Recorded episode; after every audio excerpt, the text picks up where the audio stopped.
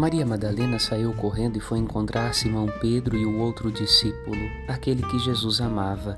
Evangelho de João 22.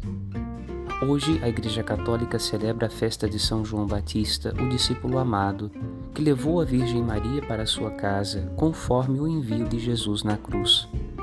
Quem precisa de mais amor, senão quem não se sente amado?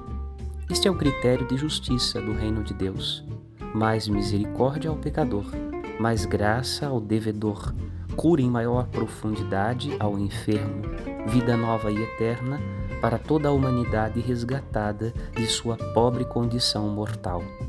São João experimenta a radicalidade do amor de Cristo e não tem vergonha de afirmá-lo em seu Evangelho. Sou o discípulo que Jesus amou. Se também o queremos, o peçamos na prece. Meditemos.